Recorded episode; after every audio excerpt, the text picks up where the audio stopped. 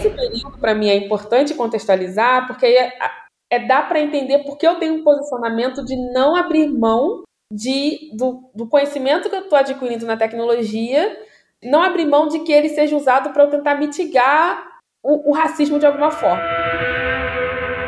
Tem uma coisa que eu consegui é, manter, mesmo em meio a essa vaidade toda, que é a liberdade de errar na ciência. Assim, é, é muito surreal o fato da gente não conseguir dar dois passos para trás e falar assim, galera, errei aqui nesse experimento, errei nisso aqui, errei, pô, mas eu vou refazer, eu vou tentar refazer, vou por um outro caminho, sei lá, para mim isso é ciência.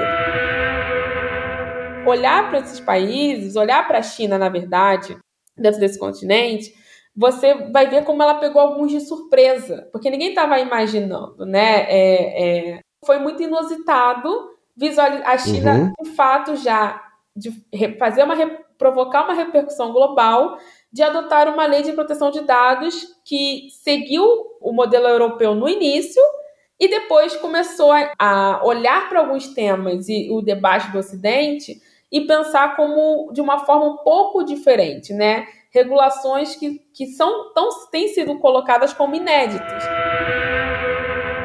Quando eu falo pessoas como eu, eu não, não tenho esse discurso de precisamos estar em todo lugar. Não, galera, tem lugar que a gente é melhor a gente não estar. Tá Mas, uhum. sim, pessoas como eu que sabem que determinadas plataformas deveriam ser abertas, por exemplo, não deveriam ser fechadas, não deveriam ser um negócio. Naru Rodô Entrevista. Nina da Hora. Naruhodo. Você quer apoiar a ciência? Quer apoiar o pensamento científico? Quer ajudar o Naruhodo a se manter no ar? Ouvir os episódios e espalhar a palavra já é um grande passo. Mas existe um outro jeito. Quem possibilita isso é a Orelo você escolhe um valor de contribuição mensal e tem acesso a conteúdos exclusivos, conteúdos antecipados e vantagens especiais. Além disso, você pode ter acesso ao nosso grupo fechado no Telegram e conversar comigo, com Altair e com outros apoiadores. Toda vez que você ouvir ou fizer download de um episódio pelo Orelo, vai também estar pingando uns trocadinhos para o nosso projeto. Combinado? Então baixe agora mesmo o app Orelo no endereço orelo.cc ou na sua loja de aplicativos e ajude a fortalecer o conhecimento científico.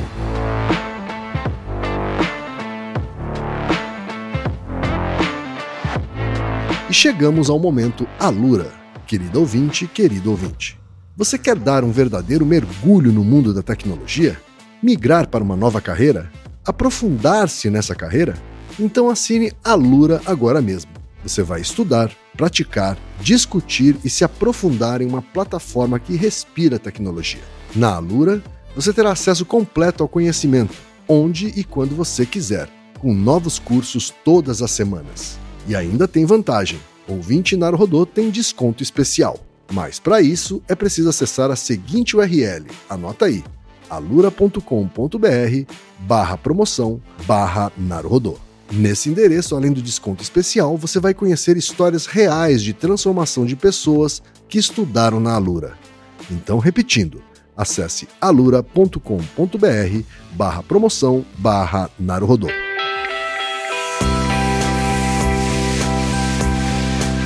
Este é o primeiro episódio da série Naruhodô Entrevista, onde conversaremos com cientistas brasileiras e brasileiros sobre suas trajetórias, seus pensamentos e seus campos de estudos. E nossa convidada de estreia é ninguém mais que a hacker antirracista Nina da Hora. A Nina da Hora é a Ana Carolina das Neves Silva da Hora ela é bacharel em Ciências da Computação pela PUC do Rio, com experiências diversas ao longo da graduação. É formada no programa Apple Developer Academy na mesma universidade na qual experimentou o desenvolvimento de aplicativos com Machine Learning. Foi presidente do capítulo do IEEE, o Instituto de Engenheiros Eletricistas e Eletrônicos, da universidade entre 2016 e 2020. Trabalhou por dois anos no laboratório de pesquisa Cyberlabs, com pesquisa voltada para reconhecimento de imagens e voz. Atua como colunista de inteligência artificial e ética na MIT Technology Review Brasil. Desde 2021 faz parte do grupo de pesquisadores do Centro de Tecnologia e Sociedade da Escola de Direito da FGV Rio, atuando com os temas de cibersegurança e justiça algorítmica. Em 2020 foi eleita uma das 100 mulheres pesquisadoras importantes no mundo na área de ética e inteligência artificial. Em 2021 foi listada como Forbes Under 30 pelo MIT. Em 2022, também o prêmio Sabia Award pelo Departamento de Educação de Cambridge, pela pesquisa publicada ainda na graduação intitulada Racismo Algoritmo no Reconhecimento Facial. Em 2022, foi reconhecida pela Secretaria da Mulher do Rio de Janeiro como uma das lideranças femininas em tecnologia na cidade por meio do prêmio Nilce da Silveira. Prestou consultorias para Nações Unidas, Tribunal Superior Eleitoral, PNUD e Presidência do Governo Brasileiro, na qual integra o Conselho de Desenvolvimento Social Sustentável e Econômico. Divulgadora científica nos projetos Computação Sem Caô, financiado pelo Serra de 2018 a 2020, e o Ogunhê Podcast.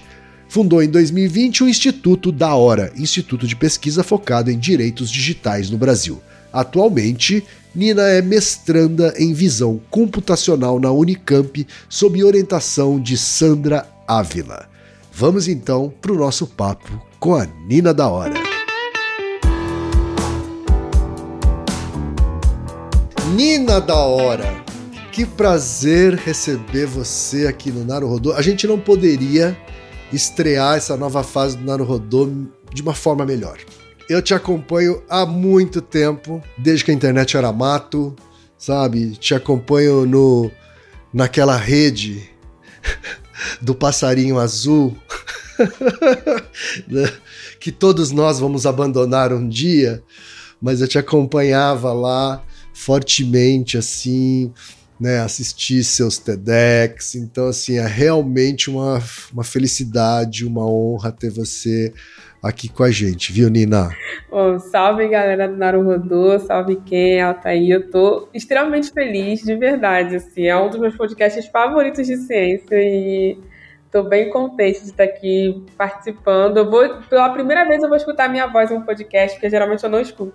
Só porque é com vocês, então super obrigada pelo convite. Imagina, a gente é que agradece você ter aceitado. Nina, queria que você contasse desde o comecinho a sua história, assim, sabe onde você nasceu, sabe, se você sabe com quantos centímetros, com que peso e, e sabe em, em, que cidade, que bairro. Mas, olha, eu não sei centímetros, peso, mas eu sei que eu nasci dormindo, tá? Minha mãe adora contar essa história. Uhum. Todo mundo que tá lá em casa toma café, come pizza, minha mãe conta. Eu nasci dormindo, tive que levar um tapinha do médico para acordar. E aí, quando eu acordei, eu demorei ainda a chorar. Então, a minha mãe brinca que desde criança eu já tenho dificuldade de chorar, só fico rindo. Então, as pessoas precisam realmente entender uhum. que é nascimento essa, essa característica. Eu nasci no Rio de Janeiro, na capital. O hospital também não vou lembrar o nome, já fechou. Uhum. Mas eu me considero caxiense. Tá, eu me considero da Baixada Fluminense, do de Caxias. Que é onde você cresceu, assim, né? É, foi onde cresci. Foi onde eu cresci. E é onde está sua família também, né? Suas, sua, suas raízes estão lá, né? Minhas raízes estão lá. É isso. Minhas raízes estão lá. Divido um pouco com Salvador, né? Salvador, Salvador e Ilha de Maré. Mas minhas raízes assim, de criação estão em Duque de Caxias. Então eu me considero caxiense de fato. Sempre estudei lá, só saí para a graduação. A partir da graduação acabei indo para outros lugares, mas é importante a galera saber assim, o carinho que eu tenho por Duque de Caxias e o respeito. Né? Acho que tem muita, muita coisa boa, não só na ciência, mas na cultura, no hip hop. Assim, eu aprendi a gostar de música, é arte, grafite, em Duque de Caxias, nas oficinas, tinha muito espaço público em Caxias, assim, né, de Firetech, essas techs da vida que tinham Sim. computadores disponíveis para a gente mexer, né, para a gente descobrir uhum. coisas. Então eu fui criada muito num lugar de que eu não tinha acesso dentro de casa, né? Eu sempre, sempre tive livros perto de mim, porque minha família é de, professor, é de professoras. Uhum. Então, livros de papel, tá, galera, que tá escutando? Nada de Kindle, tá? Livros de papel. e os computadores, eles eram nesses espaços, né? Ou eu pagava dois reais na Lan House para ficar uma hora no computador, uma hora no videogame. Então é interessante contar essa, esse início para as pessoas entenderem que a minha construção com a tecnologia, ela começa com as tecnologias não digitais. É a realidade da quebrada, assim, né? É a realidade da quebrada, da, da favela, assim. Eu cresci no corte 8, né? É engraçado e quando eu falo isso, a galera fala assim, cara, mas o que é corte 8? Eu falei, gente, eu não vou lembrar a história, assim. Vocês podem perguntar pra minha mãe, minha mãe. minha mãe vai contar tudo de Duque de Caxias, mas assim, é, eu sempre tento valorizar isso, sabe? Porque tem gente que às vezes cresce e aí tem vergonha do passado, não gosta de contar, não gosta de, de compartilhar sobre, mas foram, foi esse ambiente, um ambiente do, de acolhimento, tanto na família quanto entre alguns vizinhos, né? Não, a gente sempre tem vizinhos que não, que não. que é melhor a gente deixar a porta fechada, mas eu tive bons vizinhos em algum momento da vida, bons amigos também de escola, que são os que eu mantenho até hoje. Uhum. Né? Nas escolas assim que eu passei, tive a oportunidade de fazer amizade com os professores que me acompanham até hoje, mandam mensagem para minha mãe quando eu sou muito ruim de responder mensagem, mas aí quando vocês mandaram mensagem eu respondi rapidinho, mas eu sou péssima. Respondeu mesmo, respondeu rapidinho. Cinco minutos. Quando eu vi lá, eu falei, não, vou responder logo antes que eu esqueça. Ô Nina, vem cá. É, você tem irmãos, irmãs? Como é? Me, me conta a, a, a, formação da sua família. Assim. Ah, eu começo pelos cachorros, eu tenho muitos cachorros, né? Sempre fui criada com cachorro, casal de cachorro. Aí agora a gente tem oito cachorros, mas aí, né, porque tem um lugar grande, oito cachorros, né? Porque uhum. foi tendo ninguém. A gente falou assim, cara, vamos ter que organizar a vida para manter alimentação, veterinário, nananá, tudo. Sim. Então a gente organizou ali a família para ter os cachorros. Eu sou a mais velha de dois irmãos, né? Um casal de irmãos. Uhum. É, minha mãe tem, tem, tem três filhos, mas eu tenho duas irmãs fora do, né, a família brasileira, né, os pa o pai uhum, eles, né, sim. faz umas coisas assim, aí brotou duas irmãs, eu tenho duas irmãs mais velhas uhum, tá. é, eu. Sou criada, eu sempre falo que eu sou, fui criada, né, e sou criada por cinco mulheres, né, porque são minhas três tias, minha avó e minha mãe. Uhum. Meu avô, que infelizmente já faleceu, ele fez o papel de pai, na verdade, né, por muito, muitos anos, uhum. tanto meu quanto dos meus irmãos. E tem uma parte que não é família de sangue, mas é família por ter ajudado muito a minha mãe na criação de três filhos enquanto ela estava trabalhando. Claro. Né? Então, além da, da, da, das, minhas, das minhas mães que eu citei, tem os amigos que são, que são os agregados, que conhecer, que conhecem desde que eu saí da barriga da minha mãe dormindo até agora que eu tô, sei lá, se eu apareço no TEDx, eles vão gravar e vão deixar registrado para a gente assistir juntos em algum momento. Então, é, a minha família tem essa parte também, tem os agregados aí que são, que são parte É, todo, toda mãe solo precisa dessa rede de apoio, assim, né? Para conseguir seguir em frente, né? Que legal que você teve esse, essa rede de apoio, assim. Você estava falando sobre raízes, né? Assim, eu tenho eu tenho duas raízes, uma biológica que é ter nascido uh, numa cidade do Paraná, que é Maringá, que eu não tenho tanto orgulho hoje em dia, por motivos que sabemos, né? É, mas eu cresci em Osasco, né? Que é tipo é uma área do subúrbio, né? Da grande São Paulo, assim, é, que também tem também tem uma quebrada puta super rica, assim, né? É, politizada, tal né, era uma, uma cidade de muitos metalúrgicos, né, onde a luta sindical começou, tal, né, era BCD e, e Osasco, assim, né, tanto que o, sei lá, o, o, o Partido dos Trabalhadores era, era, muito forte até pouco tempo atrás, assim, né, por conta disso, por conta dessas raízes, assim, e você tem razão, assim, é, é eu, eu, eu tenho orgulho de ter crescido em Osasco, eu tenho certeza que hoje eu tenho uma leitura do mundo menos preconceituosa, né, e, e, e, mais aberta e mais consciência dos privilégios, porque eu cresci lá, né, porque eu cresci em Osasco e estava muito perto de uma realidade bem menos privilegiada que a minha, assim, né. Mas você estava falando então dessa proximidade com a sua família, né? Eu queria saber assim, como é que se despertou esse seu fascínio pela tecnologia? Assim? Sempre que eu participo dessas entrevistas, eu, eu fico pensando se em algum momento eu vou conseguir trazer a minha mãe para responder junto comigo essa pergunta. Por quê? Tem a minha versão e tem a versão dela. A versão dela é que eu comecei destruindo as coisas dentro de casa, né? Abrindo controle, abrindo rádio, abrindo os rádios, é, é, não sei se a nova geração vai ter acesso a isso, mas os rádios AM FM, que eram coloridinhos, redondos. Eu abria muito minigame que eu comprava na feira, né? Muito Tamagotchi. Eu fui criada com Tamagotchi. Então eu, eu comprava esses eletrônicos, ou eu ganhava esses eletrônicos e eu abria. E aí eu destruía porque eu não sabia montar de novo. Eu, a, a curiosidade. aí é, foi nessa hora que você foi para engenharia de software e não para engenharia elétrica, é isso? É, foi aí que eu já ia descobrindo assim: oh, eu não sou muito boa com a mecânica, mas eu sou boa com. Com a lógica. É. Essa é a versão da minha mãe. A versão da minha mãe é que ela volta e meia tinha que juntar eletrônicos dentro de casa porque eu transformava tudo em lixo eletrônico. Certo. A minha versão é que não tinha outra possibilidade a não ser trabalhar ou pensar tecnologia. Tá. Por quê?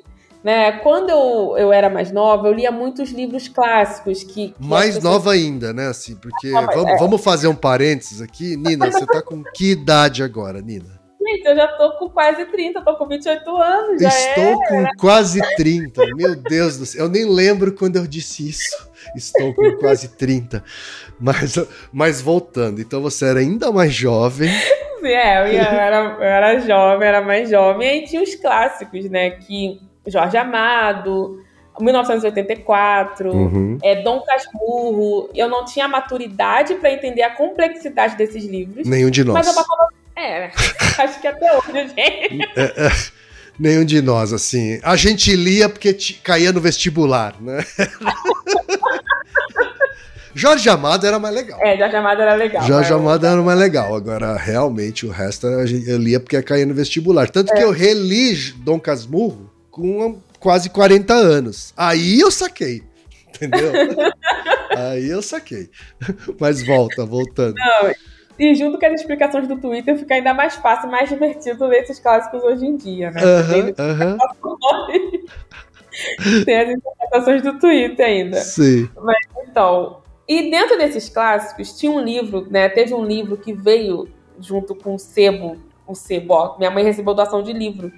E aí veio um livro que se chama, que se chama O Homem que Calculava. Né? É um livro Lembro que... do Malbatarran, é, sim. Do Malbatarran. Um clássico, é. Um clássico, exato. Aí eu comecei a ler ele, eu tinha 12 para 13 anos, e eu já estava aprendendo a programar na Lan House. Eu estava aprendendo a programar JavaScript. E aí eu comecei a ler o livro e falei, nossa! E assim, eu já gostava de matemática. Sim. Né? Só que a história me prendeu muito. Né? Outra cultura, personagens de, né, muito, muito diferente da nossa realidade aqui no Ocidente. Sem dúvida. me chamou a atenção. É, me chamou a atenção como que a imaginação estava sendo, sendo relacionado com a lógica. Né? Até então aqui a gente sempre separava, sempre separa, separava não, sempre separa a criatividade de uma, da lógica mais matemática. Então, começou a me chamar muita atenção esse livro, e ao mesmo tempo que eu estava aprendendo programação, né, JavaScript nesse, nesses lugares, eu comecei a conversar com a minha mãe sobre a possibilidade de eu fazer um curso. Ela, ela estudava, ela fazia um curso à noite, que era um curso de, da, do Office, né? Era um curso que, dentro dos programas gratuitos em Caxias, tinha um curso que era para capacitar as pessoas, né, do, do, da, da, do local ali da comunidade, em programas Office para ou aumentar score para concurso, ou para conseguir um, um, um, emprego e etc. E minha mãe fazia esse curso à noite. Eu falei, mãe, eu posso ir com a senhora para saber o que, que é? Uhum. O que aconteceu é que eu me tornei monitora do curso. Para eu ficar quieta, o professor me Te puxou. deu uma função, é, te deu uma função. Dá um job para essa menina, pelo amor de Deus. Assim.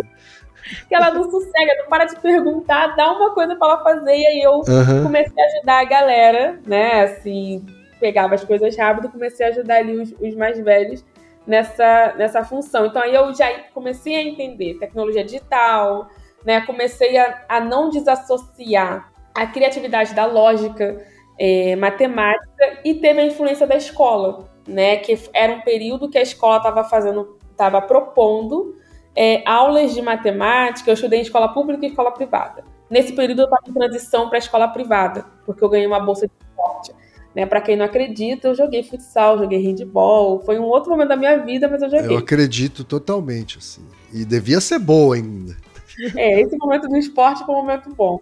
E aí a escola tava, tava incentivando também feiras de ciência, né? E aí nas feiras de ciências eu sempre puxava para fazer algo com eletrônica, com um robozinho ou com algoritmos. Entendi. Então era, foi um período muito legal porque eu tinha mais liberdade, assim, eu não estava limitada a um computador, não estava limitada a uma máquina. Né? Quando eu pensava robótica, eu, eu olhava para o que tinha na minha frente. O que, que dá para fazer com o que eu tenho, com o que eu tenho em casa, com o que eu tenho na escola.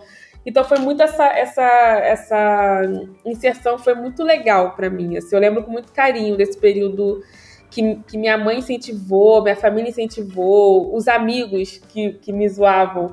Hoje eles falam assim, nossa amiga, viu, né? Deu certo aí o que que. Uhum.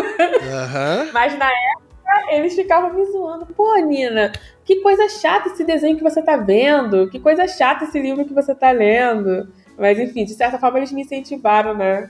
Pra, fazendo Entendi. o. Lá, a, a, a, é a revolta dos nerds, é isso? A revolta dos nerds. Ô, Nina, você é uma estudiosa, assim, né? Você não para de estudar. Entrem no Lattes da Nina. É uma coisa assustadora para uma pessoa que não tem nem 30 anos de idade, assim, sabe? A quantidade de de artigos publicados, sabe, de é, áreas que ela já explorou, né? Como é que isso se deu, assim? Você tinha isso na cabeça, assim, ou você uma pesquisadora?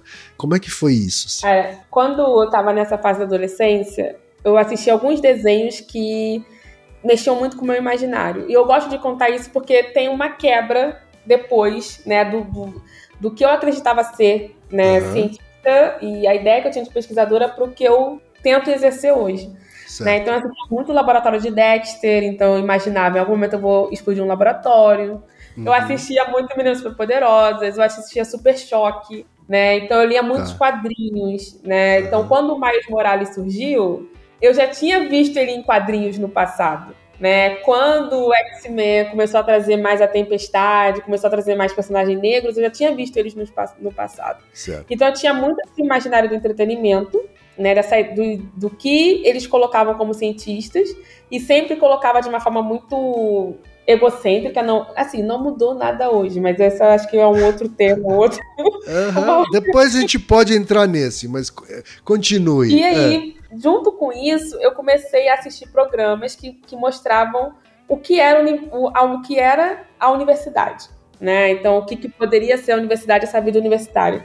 Porque eu sempre tive a ideia de cientista, de fazer ciência atrelada à universidade, mas não necessariamente o conhecimento atrelado à universidade. É difícil de explicar.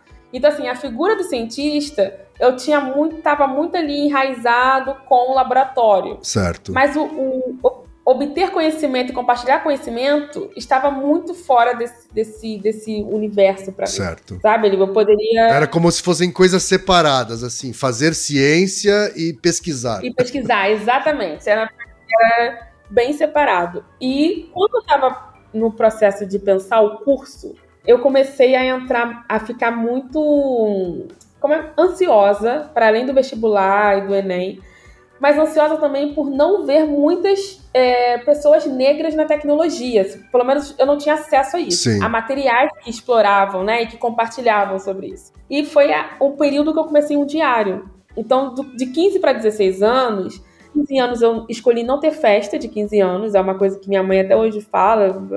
Alguém vai dar um neto para ela, uma neta para ela que vai querer fazer festa de 15 anos. Uhum, porque eu quis um kit Arduino. Uma, uma menina que troca a festa de debutante por um kit Arduino não quer guerra com ninguém. Não, não, não. Só que isso.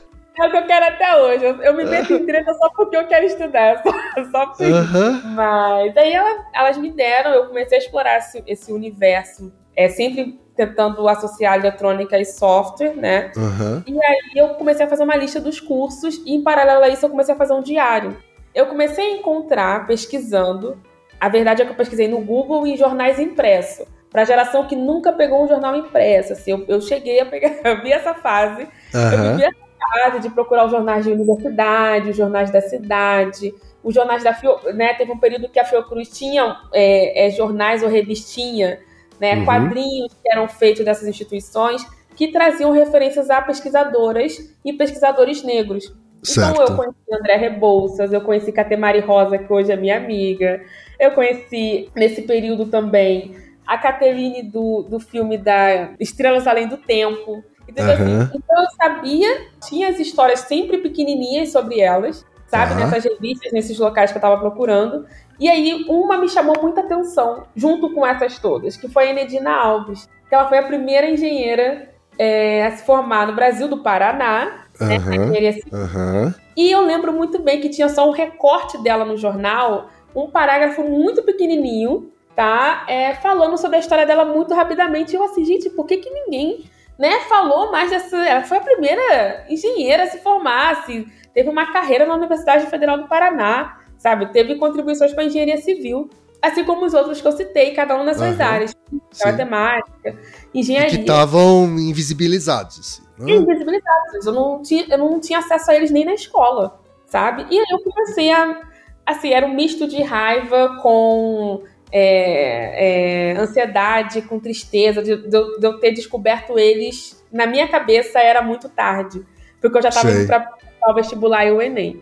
Então eu decidi escrever, eu, eu mantenho essa escrita, hoje devem ter 400 e alguma coisa, né, 400 e, e algo assim de cientista escrito no caderno mesmo, né, nos cadernos. É mesmo? Já eu mantenho. Ah. E, e, em 2020 eu transformei no podcast, que é o O Bonito. Certo. Né? Aí é outro, é. Ah. Esse período, para mim, é importante contextualizar, porque é, é dá para entender porque eu tenho um posicionamento de não abrir mão de, do, do conhecimento que eu estou adquirindo na tecnologia, não abrir mão de que ele seja usado para eu tentar mitigar o, o, racismo de alguma forma. Assim, não é, não eu não vou conseguir acabar com ele não é minha responsabilidade. Eu já sei disso, já tenho literatura suficiente para saber como que nós, enquanto é, sociedade, enquanto comunidade negra, podemos nos proteger para mitigar. Uhum. Só que realmente, nesse período que eu vivi isso, quando eu entrei na universidade, eu tomei um choque. Primeiro, né, o choque de que era realmente tudo que eu já tinha que eu, que eu, já, que eu já tinha visto na televisão. Eram muitas pessoas brancas, eram muitos homens brancos na minha área né, na ciência da computação, e que eu encontrei uma universidade muito desunida. E isso me chocou muito, assim. Desunida em que sentido, assim? Olha, como que eu posso explicar? Eu falei isso na minha primeira entrevista de, de bolsa de, de pesquisa na universidade. Eles me perguntaram qual foi a minha maior desilusão. E aí eu tinha, sei lá, 18, 19 anos, eu falei assim, a minha maior desilusão está sendo a universidade. Porque eu entrei numa universidade muito, é, muito animada, para as descobertas e achando que ia ter um, um, um crossover entre as um áreas. Ambiente de troca, sim. Isso, uhum. um ambiente de troca. E, cara, é um ambiente desunido, assim, você não. É, é a liberdade de ir e vir entre uma disciplina e outra para fazer a troca, para não desmerecer uma área é, em relação à outra é, professores que só traziam como exemplos pessoas parecidas com eles mesmos. Uhum. E eu, assim, cara, que, que louco, né? A gente uhum. parece que eu ainda tô na escola, parece que eu ainda tô vivendo esse. esse... Então foi para mim foi esse Quer choque. dizer, você percebia assim, mentes fechadas Isso. e ao mesmo tempo muita vaidade, né? Muita, muita vaidade. Nossa, assim, tem uma coisa que eu consegui é, manter, mesmo em meio a essa vaidade toda, que é a liberdade de errar na ciência. Assim, é, é muito surreal o fato da gente não conseguir dar dois passos para trás e falar assim, galera, errei aqui nesse experimento, errei nisso aqui, errei, pô, mas eu vou refazer, eu vou tentar refazer, vou por um outro caminho, porque, sei lá, para mim isso é ciência, né? sim, posso, sim. Posso ter uma perspectiva. Ah, o, o, erro faz parte da evolução, inclusive, né? Do, do pensamento, do conhecimento, né? A gente vive numa. A gente vive numa sociedade que que só vangloria o dito sucesso, né? O dito. Né? É, acho que a gente está no momento para a gente começar a repensar os critérios do que, do que é sucesso e do que não é, né? Sim. É... Sim. Ô, ô, Nina, você teve essa desilusão na universidade, né? Mas continuou estudando. E aí eu, eu pesquei algumas coisas assim, assim né, que você, que são áreas que te interessam, assim, né? Tem a justiça algorítmica, né? É, e coisas relacionadas. Tem o termo hacker antirracista, que é um termo que você às vezes usa para se definir, né? Quando você tem que de se definir de maneira curta, né? Você fala bastante sobre privacidade de dados, sobre inteligência artificial, né? Então, vamos, vamos começar a falar um pouquinho sobre cada uma dessas coisas, tá? Mas antes, eu queria só chamar essa atenção, né? Você não teve referências de pessoas negras para se mirar, uhum. e aí você teve que ir atrás disso. É. Né? Você, e, e, agora que você tem tudo isso anotado, assim, você pensa em transformar isso num, num livro, num... É claro, tem o um podcast também, né? Mas eu acho que você acabou criando um tesouro, né? Que pode ser muito útil para as novas gerações de meninas e meninos negros que podem ter a referência que você não teve, né? Ah, eu, eu penso muito nisso. Assim, o tempo, apesar de eu ser da hora, apesar do meu sobrenome ser da hora de verdade, é uma coisa que eu é corro da hora de verdade, viu, gente? É da hora de verdade. O Nina vem de Ana Carolina, agora o da hora é do RG. É de verdade.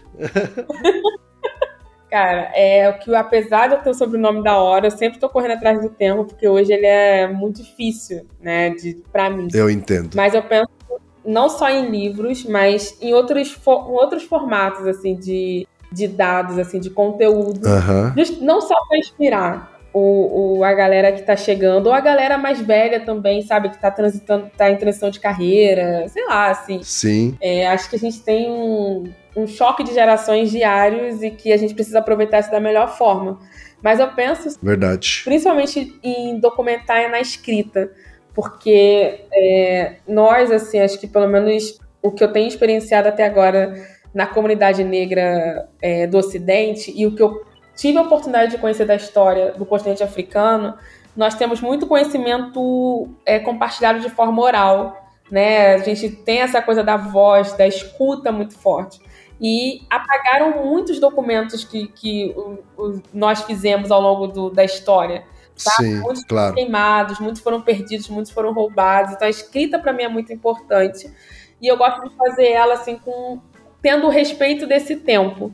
Então realmente eu penso não só de contar a história desses cientistas que se misturam entre cientistas que estão no continente africano, cientistas aqui do Brasil, cientistas de outros países da diáspora, mas também penso muito nas ilustrações. A imagem é muito importante, principalmente para as crianças. Assim, sabe, elas visualizarem essas pessoas. E de alguma forma eu penso muito em tentar contar a história de cientistas que estão vivos ainda também.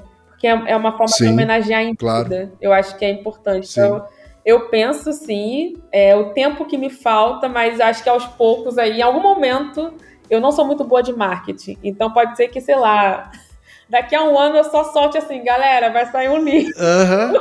Entendi. Olha, eu, modéstia à parte, eu sou bom, tá? Então, conta comigo, qualquer ajuda que você precisar. Perfeito. E já me veio à mente, quando você tava falando, já me veio à mente um super trunfo de cientistas negras e negros. Aí, cara, pronto. Pra criançada, pra criançada, sabe, se interessar, pá, né?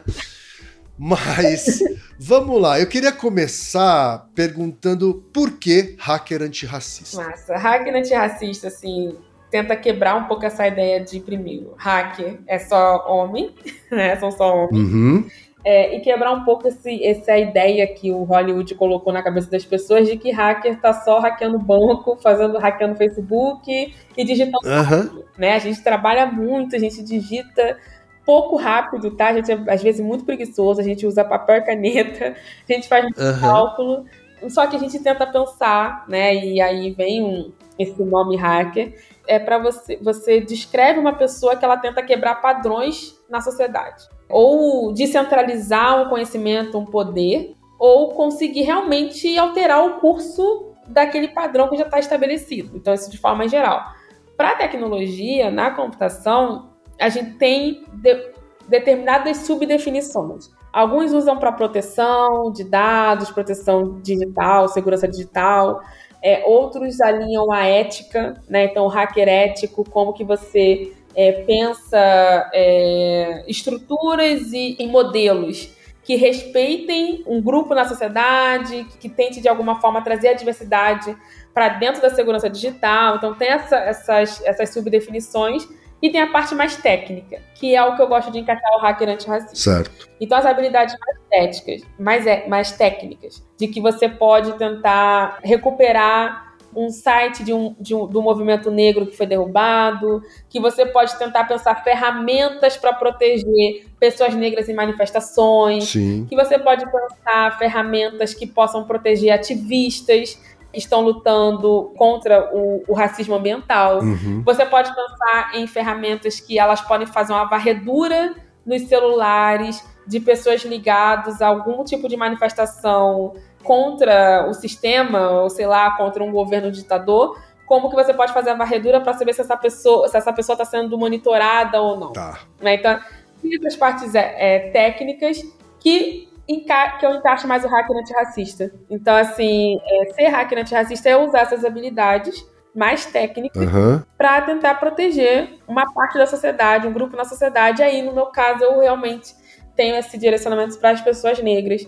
E aí tem essas, Uhum. essas, esses projetos, né? Essas tarefas que a gente faz assim, quando eu falo a gente, porque realmente tem muitas pessoas que, que podem não se denominar hacker antirracista, mas que fazem isso, Sim. e que não é para ganhar visibilidade, é simplesmente para tentar realmente Sobreviver, né? sobreviver. É isso, Pra sobreviver e proteger os seus. é assim. isso aí. É isso Aham. aí. Então, hacker anti... o conceito de hacker antirracista conversa diretamente com as três grandes áreas de, de pesquisa sua, né? Justiça algorítmica, defesa cibernética e, e tecnologia cívica. Né? Me, fala, me fala um pouquinho sobre esses termos. Assim, é- eu confesso que é a primeira vez que eu ouço esses três termos, tá? Justiça algorítmica, defesa cibernética e tecnologia cívica. Eu não sei nem separar uma coisa da outra, porque para mim elas estão meio en- entranhadas entre si. sim. assim.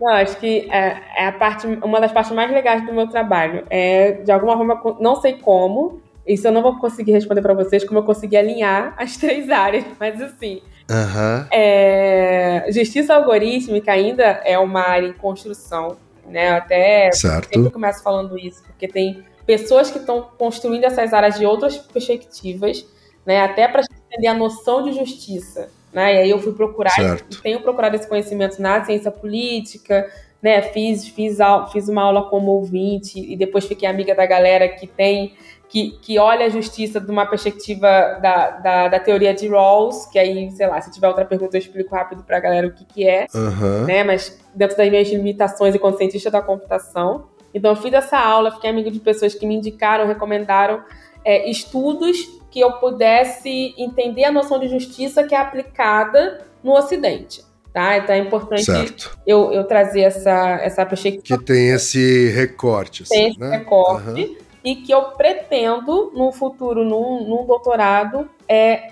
é, conseguir fazer um recorte fora do Ocidente. Mas isso aí vai demorar, Certo. o doutorado demora, construção de conhecimento. Aham. Quando eu falo de junto, essa noção de justiça com o algoritmo é justamente a tentativa de você conseguir é, fazer que, com que uma tomada de decisão automatizada não possa proibir uma pessoa de viver. Certo. É como se eu estivesse tentando fazer com que tecnologias que são pensadas para tentar diminuir a liberdade do outro, tentar diminuir a possibilidade da equidade na sociedade, eu tivesse que fazer um processo inverso, hackear ela, para que ela, de fato, é, possa contribuir para a justiça e ou equidade. Então, a justiça algorítmica, como ela está em construção, ela precisa de cientistas da computação, de economistas, advogados, cientistas sociais, cientistas políticos, filósofos, é, comunicadores, Uhum. professores. Então, assim, precisa dess- dessas áreas trabalhando em conjunto, assim como outras que eu não, não, não coloquei aqui, para a gente conseguir pensar categorias tá, legais, que a gente. Aí por isso que traz a galera do direito, categorias legais, que a gente possa fundamentar isso de fato na organização da sociedade, mas ao mesmo tempo possa gerar conhecimento, conhecimento que não seja um conhecimento, é, como é que eu posso colocar? o- Não seja um conhecimento co- é, tido como padronizado. Então, assim, se eu tenho acesso a uma, a uma ferramenta de tradução Uhum.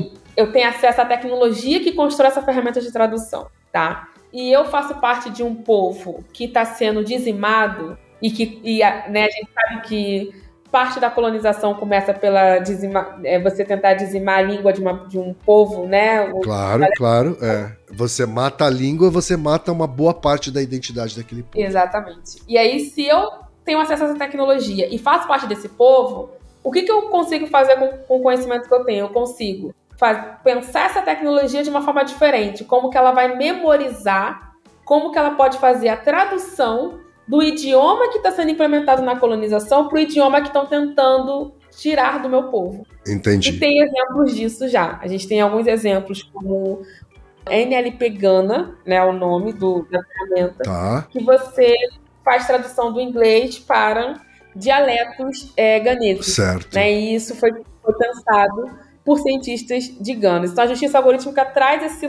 esse lugar que não é só ligado à justiça, segurança pública, né? Que, que, que geralmente sim, sim. nós conectamos a isso. Tá? Claro, é, just, o conceito de justiça é muito mais amplo Exatamente. que isso, assim, né? O, Exatamente. O, Exatamente. O, o, jurista é só um dos pontos de vista, assim, né? Tem o ponto de vista filosófico, sociológico, né? Enfim. E, então, essas três áreas, elas se conectam, assim, para você? Se, se conectam. Porque quando eu falo de defesa cibernética, eu tô falando de de práticas que, que visam proteger cidadãos é, na sociedade. Só que aí, eu, eu não estou falando só de, de, cidadãos comuns, eu estou falando já no âmbito de governo, vamos colocar assim. Tá. Então, a defesa cibernética, ela tá, tá ligada a, a essa proteção, a essas práticas, mas essas práticas é, precisam estar elas precisam. É num nível mais institucional, assim? É um meio mais institucional. Uhum. É um meio mais institucional. Certo. Porque aí você consegue proteger a sociedade como um todo, porque é esse meio institucional que tem esse acesso. E tecnologia cívica? Tecnologia cívica, que é o, o, o vamos dizer assim, é o queridinho da galera do, do software livre, porque toda vez que nós, é, toda vez que nós pensamos ferramentas colaborativas ou ferramentas cívicas, a, a galera do movimento de software livre se, se engaja muito, né? Então, uhum. são tecnologias que, na sua essência, é, é um convite para a participação de qualquer pessoa que queira contribuir na construção e desenvolvimento de uma tecnologia ou melhoria de uma, de uma tecnologia. Né? Geralmente, a licença ou a forma que você constrói é aberta, né? é gratuita. Uhum e é um conhecimento precisa estar sendo sempre é, engajado, tá? De forma. É, precisa ser de forma colaborativa. Um exemplo de tecnologia cívica aqui no, no, no Brasil, eu até.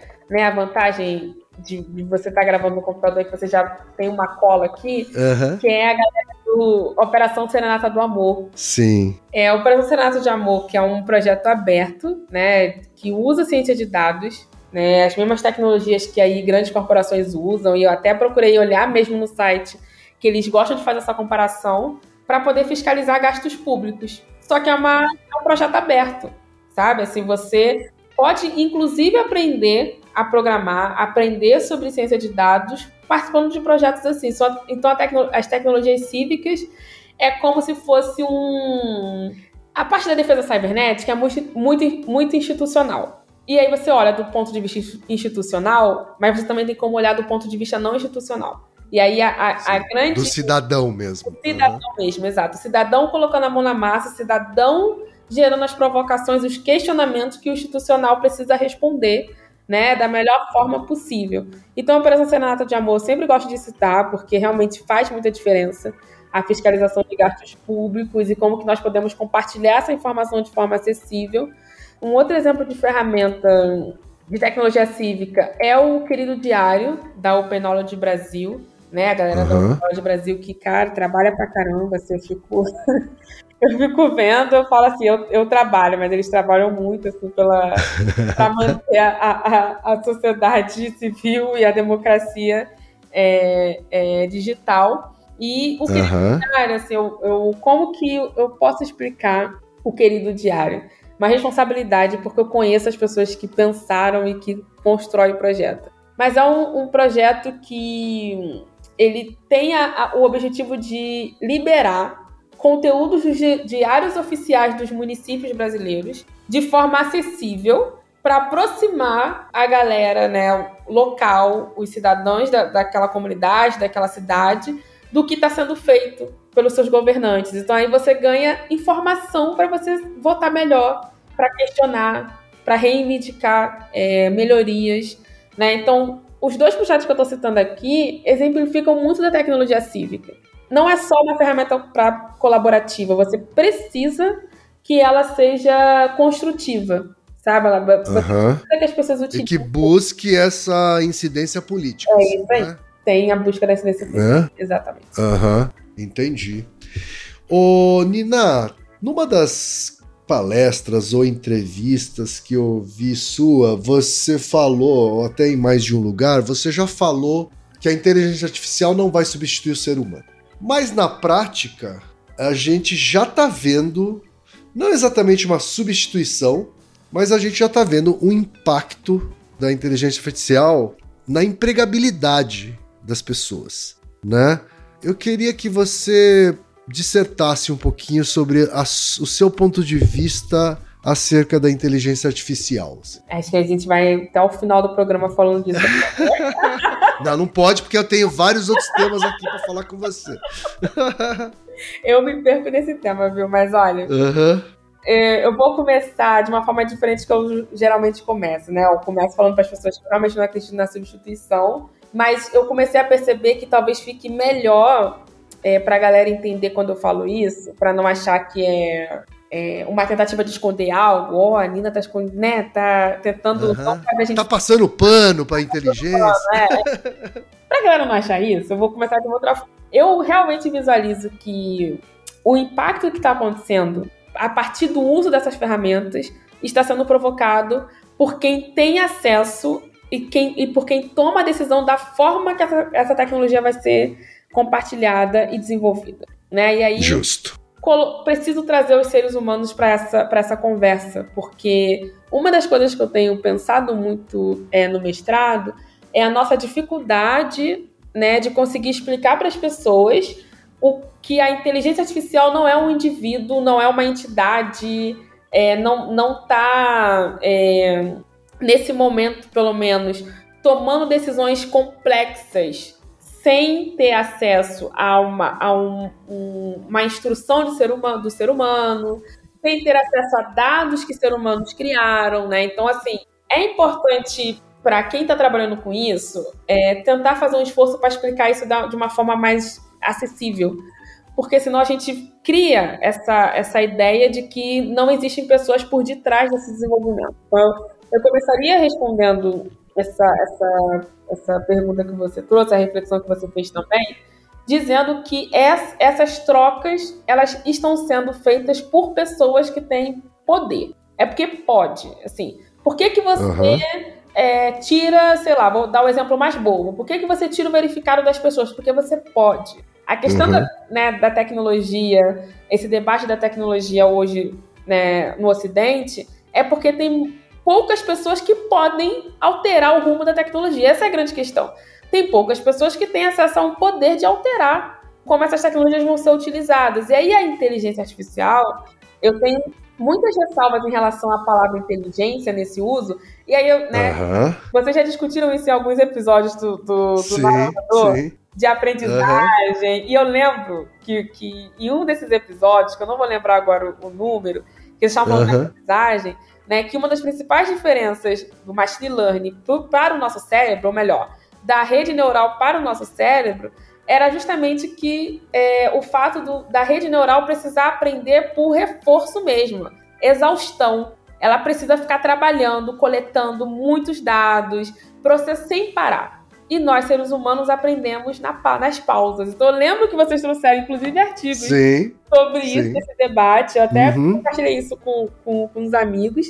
E que é realmente uma forma muito acessível de explicar para as pessoas. De que essa, essa pequena diferença, desse, dentro desses exemplos que vocês trouxeram, eu fiquei pensando em outros. Nós ainda não descobrimos, né, não temos acesso à totalidade do funcionamento do nosso cérebro. Não, não temos acesso a isso. Os neurocientistas já disseram isso. Longe disso, na verdade, longe, né? Muito longe disso. Uhum. Dizer né, que uma máquina consegue simular é, complexidade do ser humano me deixa preocupada. Ela está conseguindo simular tarefas que realmente é, são, foram pensadas no período da Revolução Industrial, que são tarefas uhum. de repetição. E aí se encaixa exatamente com, com o que você está discutindo também nesse episódio. Então, é, eu, por isso que eu tenho. O, o, o, só desculpa te interromper, né? Mas assim, o Chat GPT, que é a tecnologia que está mais acessível para todo mundo, assim, né? É, as pessoas têm contato com o resultado dele, né? E aí acabam ficando fascinadas, né? E como a gente acaba sempre tendo a tendência de personificar tudo, né? A gente enxerga meio que um robô. Ah, um robô foi lá e fez isso. Né? Quando na verdade a gente está falando de um mecanismo de matemático, é. né? um mecanismo matemático né? que tenta encontrar qual é a, a, a, a palavra mais provável de vir depois da outra. Né? Assim, é, é, se, talvez se as pessoas soubessem exatamente o que o, o, um chat GPT faz, né? O, é, é, talvez elas teriam um senso crítico maior, assim, né? Sobre, sobre as coisas. Sim. Sim, eu concordo. Eu uhum. advogo muito para que a gente consiga explicar o, o, essas tecnologias de uma forma que as pessoas possam criticá-las. Porque uhum. vamos... agora é um, isso é um problema esse caminho é um problema quando a gente fala de redes sociais que tomam né, um tempo absurdo das pessoas e o algoritmo é uma caixa preta. Exatamente. É, é uma caixa preta porque eles, logo que visualizaram que o algoritmo no seu, no seu, é, no seu na sua categoria mais complexa, né? Porque o algoritmo básico é, é como se fosse uma receita de bolo, né? Você uhum. tem a instrução, você sabe o que fazer com aquilo ali, ele vai gerar um resultado. É isso. Agora, Você pode dizer que um, uma equação de primeiro grau é um algoritmo, é um algoritmo simples, assim? Exatamente. Porque tá. tem a entrada uhum. ali, o processamento ali e o resultado. É isso. Certo. é um ótimo exemplo para isso. Função é um ótimo exemplo para exemplificar o algoritmo. Uhum. O algoritmo mais complexo que isso, ele depende de dados. Ele já vai depender ali de, de uma tentativa de simular contextos reais. E aí por isso que ele depende de dados, uhum. tanto em dados de tempo real, como também podem ser dados que não necessariamente né, estão atualizados para gerar, uhum. para gerar os resultados. Então eles se aproveitaram e entenderam que isso é, de alguma forma é, engajava a, as pessoas a querer utilizar mais, a querer é, tentar descobrir mais sobre esse, essa ferramenta e já colocaram como parte do, da, do seu modelo de negócio. Uhum. Sabendo que tem a proteção da propriedade intelectual, né? Que é um grande debate. Sempre foi um debate, tanto na ciência como também na indústria. Entendi. Então, a caixa preta, na verdade, não é necessariamente por conta, não é somente por conta dos especialistas que têm o, o, esse conhecimento mais né, específico. Uhum. É pra, na minha perspectiva, é principalmente e majoritariamente por conta dessa visão de que você precisa ter estar tá associado ao modelo de negócio e que você não pode abrir nem, nem documentar de forma transparente o que acontece uhum. quando você faz um post no Twitter. Assim, como que o, o, o, meu post numa rede social como o Twitter, ele começa a ser associado por outros posts que não tem nada a ver com o que eu estou falando, mas que vai engajar como assunto do momento. Uhum. Como que durante as eleições, durante um momento mais é, tenso de, de, de política para qualquer país, você consegue associar é, políticos que pensam de forma diferente e deixam as pessoas confusas. Então, essas associações é, em plataformas específicas é o que é caixa preta. Porque quem é, é estudioso da área vai saber como essas associa associações funcionam na prática, uhum. né? Como, como você bem colocou. tem os métodos estatísticos, tem os métodos é, matemáticos mais ligados à probabilidade, e você faz as associações ali para tentar as previsões, para tentar alcançar previsões que, que vão fazer sentido para para pessoas na sociedade. Então, assim, imagina você pegar isso, que é um conhecimento aberto, tá? A gente tem muito conhecimento aberto sobre, sobre essas, essa, esses usos, essas, essas construções, e fechar em contextos específicos. Então, eu pego uma, um, um, o conceito de rede neural e aí eu vou, vou, vou evoluir ele na, na, pesquisa, seja dentro da, do, do, setor privado, seja na, na academia.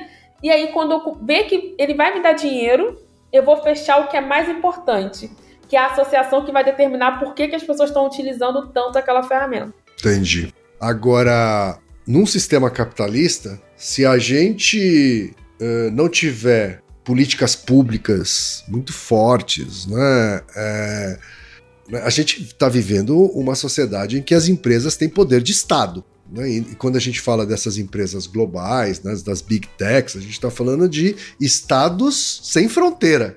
Sim. O que, que você acha que é urgente, sob o ponto de vista de políticas públicas, para a gente se proteger onipresença né, da, das big techs, né, tanto sob o ponto de vista de, de privacidade de dados, quanto sob o ponto de vista de é, manipulação mesmo. Assim, né? Porque, veja, assim, é, é, é eu sou da época.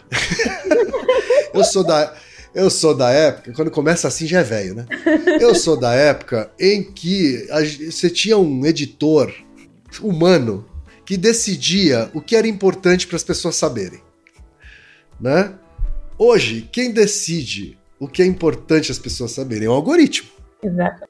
Né? E isso é que forma a opinião das pessoas, né? Enfim, né? É o que vai fazer elas considerarem aquela resposta correta para uma determinada pergunta, né? Isso vale para o Google, vale para o ChatGPT, vale para pro esqueci o nome das outras inteligências artificiais aí, mas tá todo mundo atrás da sua, né? É, é, então, o que, que a gente precisa ter de políticas públicas, o que, que você acha que é urgente em políticas públicas para a gente se proteger disso? Assim? Desse futuro distópico, assim. É, nessa cultura de vigilância, né? Assim, é... Às vezes eu evito usar essas palavras para não assustar as pessoas de cara, mas não tem como, assim, é, é, é política pública contra, contra a vigilância mesmo, né? Contra esse movimento de você não, as pessoas não conseguirem ter é, direito à privacidade, né? Vamos colocar assim. Olha, tem, essa pergunta é, é a mais difícil assim, até agora. É, tem muita coisa, mas eu considero urgente, dado o contexto. Aí eu vou fazer o um recorte para o Brasil.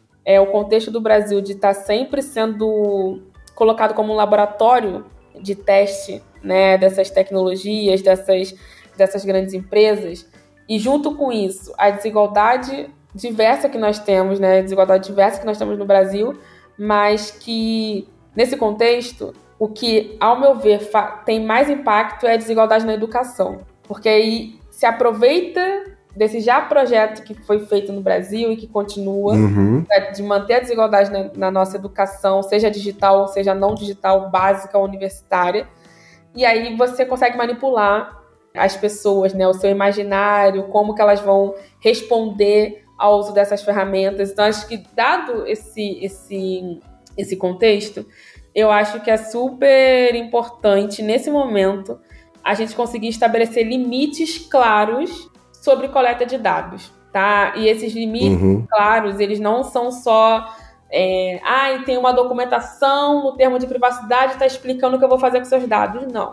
Eu estou dizendo de que eles precisam ser responsabilizados sobre coletas indevidas, porque não basta só colocar no termo de privacidade é, o que está sendo o que está sendo coletado, tá? Porque eu vou fazer o que com essa informação? Se eu já, se eu não tenho, se eu não tive acesso a ela até agora para refletir sobre isso, tá? Se eu já não tenho muito acesso a conteúdos que possam me fazer refletir sobre isso, o que, que vai, qual, qual é o efeito que vai surtir em mim? Então eu penso muito nas pessoas que fazem parte dos milhões de pessoas que não têm acesso à internet, que não têm acesso à educação básica, que não têm acesso à alimentação básica e que na hora que vê uma rede social ele quer se divertir, ele quer olhar vídeo de cachorro, vídeo de gatinho, quer, fazer, quer ser influencer. Então, assim, eu não culpo as pessoas que estão nesse contexto, porque elas vêm como alternativa, de fato, a toda a escassez claro. que estão passando no dia a dia. Então, é, eu realmente. E, me, e, mesmo quando elas se expõem mais, né? Sei lá, posta foto do filho, vídeo de não sei quem, nananã, é uma forma de se sentir é, um cidadão incluído. Né? Exato. Né? Exatamente. Né? E, e, e, eu fico pensando assim, o capitalismo é muito perfeito mesmo, né? Mas assim, é, essa parte das big techs, né? Assim, parece que os termos e condições eles são só textões para proteger as plataformas, né? E de se aproveitar dessa necessidade humana de ser visto, de ser percebido, assim, é, é, é, muito difícil, né? Você falar assim, não, eu não vou participar de rede social nenhuma, né? Assim, ok. Então, se você não precisa de trabalho, você não precisa de networking, né? talvez você consiga, né? No final das contas é isso. No final das contas, é, se você já é um privilegiado sob o ponto de vista financeiro, você depende menos né, dessas ferramentas, assim. É, é, uma, é uma discussão né, que vai longe, né, Nina? Vai muito longe e ela, como que eu posso dizer, além dela ir longe, muitas vezes ela vai rápido demais, porque a gente tem que pensar não só no, no, no emergente, mas no que vai dar certo no momento. E assim, é, é tão difícil pensar isso quando as nossas referências ainda são referências de países que já são, que já têm a sua hegemonia estabelecida. Né? Eu, eu, uhum. eu gosto de falar que o Ocidente deu muito errado, cara. Assim, tem gente que fala de mim, mas assim. nossa, o Ocidente deu muito errado, assim. Nós fizemos avanços, mas nossa, tá colapsando real, assim. Uhum. É, o capitalismo tá colapsando, a gente tá acho que o, capitalismo está colapsando há muito tempo, só que tem muito lucro sendo compartilhado, então a gente uhum. fica escondido, fica tudo meio escondido e de repente tudo aparece, aí esconde de novo, aparece, esconde de novo. Mas enquanto ficarmos nessa estrutura de olharmos só para a gente, né? A gente fica olhando para os países que, que não são nossos vizinhos, mas que aparentam ser nossos parceiros, nossos uhum. é, aliados, né? Nem gosto de usar esse termo, mas nossos aliados. Uhum. É, que estão ali só prestando atenção em todo, tudo que o Brasil pode proporcionar, diversidade, parará, parará, parará. É, nós ficamos olhando só para esses lugares e não conseguimos pensar realmente pelo menos tentar pensar de forma diferente deles, né? Então eu vejo muitas uhum, pessoas sim. olhando, por exemplo, para o debate de regulação, tá olhando só para a Europa, União Europeia, e eu tô tipo assim, gente, é, ah, e aí não pode falar da China, ah, não fala da China não, porque a China, a democracia... Não... Galera, sabemos todas as complexidades da China em contextos históricos, Sim. mas não tem como negar que realmente a China está conseguindo pelo menos é, entender a regulação de um ponto de vista corporação-corporação. E ela não está responsabilizando algoritmos, ela está responsabilizando corporações, né? Responsabilizar empresas. E não só empresas, mas quem realmente está é, coletando, coletando, os dados, né? Os dados, como também tem pensado né, e tem conseguido implementar é, regulações relacionadas aos algoritmos. Então, assim, isso, essa, essas provocações e aqui, gente, vamos lá. É, existe um debate histórico sobre países é, é, asiáticos, existe um debate é, atual, existe o, o, debate do passado, e nós não podemos ficar presos a, ao debate do passado somente, porque senão a gente não consegue visualizar a, a evolução é, desses países nessas construções e, inegavelmente, as contribuições que eles têm feito para a tecnologia. Dito isso, vocês vão, vão me ouvir, vocês estão ouvindo a Nina da Hora como cientista da computação e não é, coloque um, um, um, recorte, apesar de realmente eu parecer, não, não coloque um recorte que limite você de, de expandir aí o seu conhecimento e, e etc. Então, olhar para esses países, olhar para a China, na verdade, dentro desse continente, você vai ver como ela pegou alguns de surpresa, porque ninguém estava imaginando, né? É, é, foi muito inusitado visualizar a China, uhum. de fato, já de fazer uma provocar uma repercussão global de adotar uma lei de proteção de dados que seguiu o modelo europeu no início e depois começou a olhar para alguns temas e o debate do Ocidente e pensar como de uma forma um pouco diferente, né? regulações que, que são tão, têm sido colocadas como inéditas, né? Como que você pensa é, os algoritmos, então assim, como que você vai conseguir regular algoritmos? Né? A China está pensando isso, a China já está nessas normas, uhum. né? E entendendo que esses algoritmos são criados por pessoas, né? E não por, por si próprios. Então, assim, eu cito esse exemplo, sim, assim como eu cito exemplos é, de melhorias de que a, que a União Europeia provocou em algumas plataformas. Então, assim, tem plataforma que agora está tentando implementar o desligamento do algoritmo de recomendação. Né? O que, que seria isso? Ah, você, você pode ter a opção lá na sua configuração de desligar a recomendação. Mas ainda assim vai ser opt-out, né? Quer dizer. Ainda. Porque o ideal é que fosse opt-in, né? Quer dizer, vem sem nada e eu é que vou lá e instalo a recomendação, né? Se quiser. Exatamente. Né? Exatamente. Porque né, se, se o default é com a recomendação, né, você já está induzindo a recomendação como, como a praxis, né? Como a, a, a o, o padrão né, de uso. Né?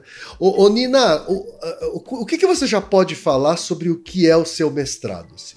Olha, minha orientadora tá assim, ó. A Sandra vai ver esse podcast e ela sempre fala. Vê lá o que você vai falar, hein? Que tá, tu tá, tu tá não publicou nada, não sei o que. Então a gente tem essa conversa, a gente tem essa conversa. Sandra uhum. podcast, tá vendo, orientadora? Tô até te citando aqui, inclusive. gente, assim, procurem saber, assim, para mim, pelo menos para mim, e sei que para outras mulheres também é uma das principais referências de computação no Brasil hoje, tá? Sandra Ávila, em visão computacional, processamento de linguagem natural. Eu trabalho com ela em visão computacional, né? Então acho que vale a galera dar uma pesquisada, né? A professora da Unicamp, e eu falei para ela que daqui a pouco eu vou. Que é muito jovem também, jovem, né? Tá, 41 anos, é, alguma massa, coisa assim. Massa. É muito jovem. Ela vai adorar uhum. esse comentário aqui, que ela é super jovem mesmo, uhum. né? É, pois é. O que eu posso falar, galera, é que é uma orientadora fora de série para uma orientada fora de série. Não, engajou aumentou nossa bola. Mas o que eu posso falar assim, é que dentro do que eu expliquei de justiça algorítmica, pensa que eu vou estar tá fazendo recorte só para imagem nesse momento. Eu tô trabalhando com visão computacional. Entendi. Tá? Uhum. E, e realmente eu quero tentar fazer uma construção de contribuir tanto para a academia como também para o impacto. Eu sei que é muito difícil isso, né? Porque mestrado é são poucos anos, um doutorado realmente nos permite trabalhar melhor isso. Mas a ideia é pelo menos iniciar. Então, é, é realmente pense que é uma associada à justiça algorítmica, mais voltado para Falando nisso, eu sei que eu vou, vou dar um exemplo é, meio raso, né? Mas é o, é o exemplo que eu conheço e que ficou bastante em evidência, assim, né? Na, na, na sociedade como um todo, assim, né? Você busca uma profissão qualquer e os, uh, uh, os bancos de imagem, enfim, a busca do Google e até a inteligência artificial, né, que é baseada no, no, no banco de dados da internet, acabam enviesando para pessoas brancas. Né? Então, assim, se eu, se eu busco médico, vai vir um homem branco, muito provavelmente. Se eu busco é, é, secretária, vai vir uma mulher branca, muito provavelmente, e se eu busco empregada doméstica, vai vir muito provavelmente uma mulher negra, assim, né? E a gente já sabe disso há anos, né? Assim, há anos que já, já, já, já fomos alertados disso, as plataformas estão alertadas disso. O que é que falta para alguma coisa ser feita a respeito disso, Nina? Olha, eu ia falar assim, é, falta acabar com o capitalismo, mas essa é a resposta mais fácil que a gente tem sempre para tudo, e aí eu vou, é. vou, construir a segunda resposta.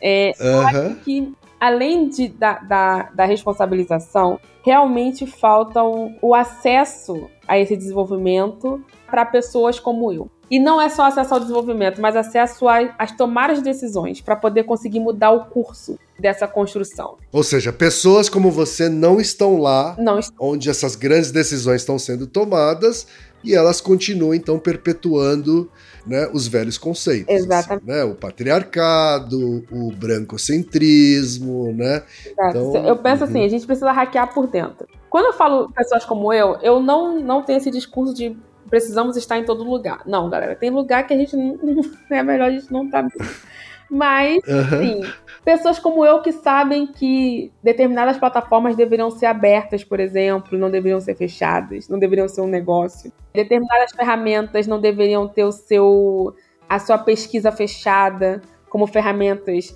A gente citou aqui o Chat GPT né, é, no, no, debate que eu tive com eles, eles falaram, não, não tem como abrir, realmente é perigoso. Realmente... Mas é perigoso por quê? O que, que você desenvolveu a esse nível, a, a, para chegar nesse nível de não ter nem a ética, que a ciência... Aliás, até onde eu sei, a OpenAI, ela nasceu para ser uma coisa aberta para todo mundo, né? Exatamente. Aí quando eles viram que dava para ficar rico com isso, muito rico com isso, aí a coisa mudou. É isso aí, é isso aí. Então é, é, pessoas como eu que eu falo é nesse, nesse sentido. Olha, galera, uhum. é, vamos ter que abrir, vamos ter que ter ali algumas, talvez ali documentações que possam nos ajudar a não deixar esse conhecimento aberto cair em mãos, né? É, os seus usos serem, serem um mau uso. Só que realmente eu cada vez mais tenho visto e, e pensado que, infelizmente, é uma utopia o, o, o, a abertura, né, o, o open source em, em, inteligência artificial, né, justamente pela, pelo lucro que é possível de ser alcançado é, com, essa, com essa construção, com essa ferramenta. Então, assim, é, é muito uhum é muito difícil pensar o que, o que, o que dá para melhorar. Eu sempre tenho muitas, muitas críticas, mas eu realmente acredito que dê pra gente hackear por dentro, mas não esse hackear por dentro, eu não tô falando sobre, é, sei lá, Nina da hora ser CEO da OpenAI, eu não tô falando isso. Porque se ela nasce com um propósito e ela muda o seu propósito no percurso por conta do dinheiro, a gente sabe então o que, que o que, que foi que deu errado para essa ferramenta. Sim. É, então é, é, é, é mais nesse sentido. Assim, eu dou uma resposta filosófica agora, nesse momento. Eu espero que daqui a dois anos, quando eu terminar meu mestrado, eu dê uma resposta um pouco menos filosófica, um pouco mais direcionada, e depois do doutorado aí a gente vê. Né? Se isso for fazer o, o doutorado, a gente tem. Existem episódios de, seu, de vocês que eu gosto que falam sobre essa dinâmica, né? Ah, gente. Sim. Não necessariamente a pessoa mais inteligente é que tem o doutorado, o, o mestrado. E eu tenho visto na prática, viu? É complicado, mas é isso. É, é, é. é complicado, mas assim. Eu, eu me satisfaço com a sua resposta filosófica por enquanto, porque acho que a gente precisa é começar a discutir essas coisas, né? E não fugir dessas questões. Eu tenho a sensação de que o Brasil está sendo preguiçoso nessas questões, sabe? Assim, ela tá, ah, vamos copiar o que está dando certo, sei lá onde, na Europa, né? E, e uma realidade completamente diferente, né? E, e, você e aí você vê um congresso que é completamente é, é, né? ou quase que completamente ignorante nesse assunto, né? Então, é, acho que a gente precisa ampliar essa discussão aí né, para a sociedade como um todo. Para finalizar, Nina, eu queria que você falasse rapidinho do Instituto da Hora. Ai, massa. Tá? Vai ser num tudo. Que eu sei que é uma iniciativa sua aí na paralela, né? Me conta um pouquinho, conta um pouquinho para as nossas ouvintes, nossos ouvintes, o que, que é o Instituto da Hora, qual que é a missão dela. Massa. Então, o Instituto é, foi pensado por pessoas negras, né? São a maioria mulheres negras, tá? Em uhum. 2020, ele era antes das vacinas, eu acho que a gente estava na pandemia e a gente conseguiu um, um, financiamento, né, dentro, dentro dessa ideia do terceiro setor para fazer um projeto, que era um projeto de emancipação dos direitos digitais, que virou o nosso objetivo, virou a nossa missão. Né? Então a ideia é que esse debate de o que, que seria o debate de direitos digitais é você tentar, você tá pensando como que a tecnologia pode promover o, o, o, o avanço, né, contribuir para o avanço da sociedade e, ao mesmo tempo, garantia dos direitos. É muito difícil essa equação e ela é ainda mais difícil quando só tem pessoas brancas participando desse debate. Então eu gosto de uhum. puxar a crítica aqui no Brasil, quando foi pensado o Marco Civil, você não tinha, você não viu, você não via referências de pessoas negras no Marco Civil, não, né? E, e isso é uma crítica que eu mantenho até hoje, né? Então assim, é muito nesse lugar estratégico de ter pessoas negras e, e, agora a gente está realmente também, também trazendo recorte de pessoas indígenas é, que estejam estrategicamente em ambientes que essas discussões estão acontecendo, estejam acontecendo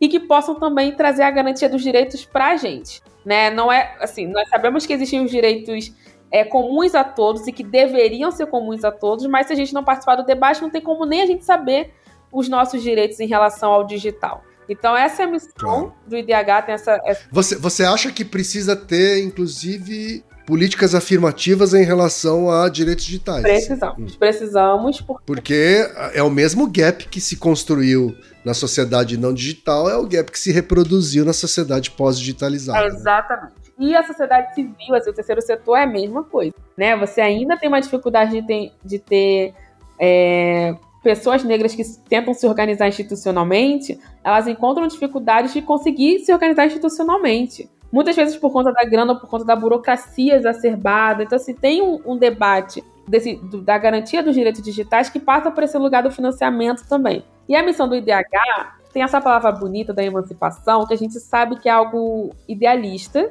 e que nós não vamos conseguir alcançar enquanto sociedade né, nesse momento. Mas o, o ideal, pelo menos na minha perspectiva, ele movimenta o que a gente pode chegar a fazer de concreto. Então ele, ele inspira para a gente tentar pensar a realidade. Claro. E aí, na perspectiva do IDH como um todo, né, do, do, do da, da, da, equipe, é o que nos motiva a pensar projetos ligados tanto à formação, que é o que a gente está tá direcionando agora, formação de, de jovens, de pessoas negras e indígenas em áreas estratégicas. E nesse momento, uhum. uma área que está sendo estratégica para a gente é a segurança digital. Assim como nós temos um outro, um outro, é, um outro braço, que é o, é o braço da pesquisa, que é o que a gente vai começar a movimentar mais agora, que são pesquisas que podem estar atreladas a uma incidência política. Só que essas pesquisas, elas, nós não queremos produzir nesse momento é, relatórios. Nós queremos realmente produzir publicações que possam é, orientar como que você pode trabalhar isso nas suas instituições. E aí, assim, é óbvio que a gente vai ter um recorte para pessoas negras e indígenas nesse momento, porque é o que precisa ser mais fortalecido junto com as organizações que já fazem isso. Então, tem a ONG Crioula, é, tem, a, tem o Guelé 10, né, que já são organizações estabelecidas. É, Guelé 10, maravilhosa. É, maravilhosa. Né? Dona Celi Carneiro, eu sou suspeita para falar. Assim como a ONG Crioula, com a dona Lúcia Xavier, assim, são organizações estabelecidas no debate do movimento negro e também de incidência política, sabe? Então a gente não está fazendo nada de novo. É, é, isso é o principal, assim, nós estamos entrando para contribuir com o braço da tecnologia, que é o que realmente uhum. a gente tem mais é, habilidade no momento. Perfeito. Nina, eu sei que a gente estourou o tempo previsto e não faz mal, o episódio vai longo assim mesmo tá? Eu tenho essa liberdade de, nos episódios de entrevista, a gente vai ultrapassar uma hora mesmo, né? porque a gente tem uma regra, né? Que nos episódios regulares do Naruhodô, a gente, o, o Reginaldo às vezes precisa fazer a mágica para não ultrapassar os 60 minutos, né? Mas nas entrevistas, essa, essa lei não existe. Ah. Acabei de decretar aqui, tá? E eu queria agradecer demais, Nina, sua disponibilidade, sua generosidade e, claro, o trabalho que você vem desenvolvendo com uma galera, né? Porque ninguém faz nada sozinho, então eu sei que tem uma puta galera junto com você, fazendo junto, né? A mudança é coletiva, né?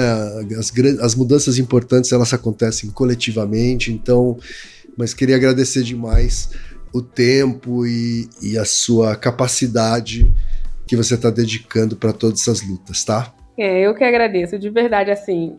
Eu não sei se, se, se a galera vai saber que a gente tá gravando isso numa segunda-feira, mas eu já estou começando a minha semana mais contente ainda. Já tem um feriado e agora tem essa gravação.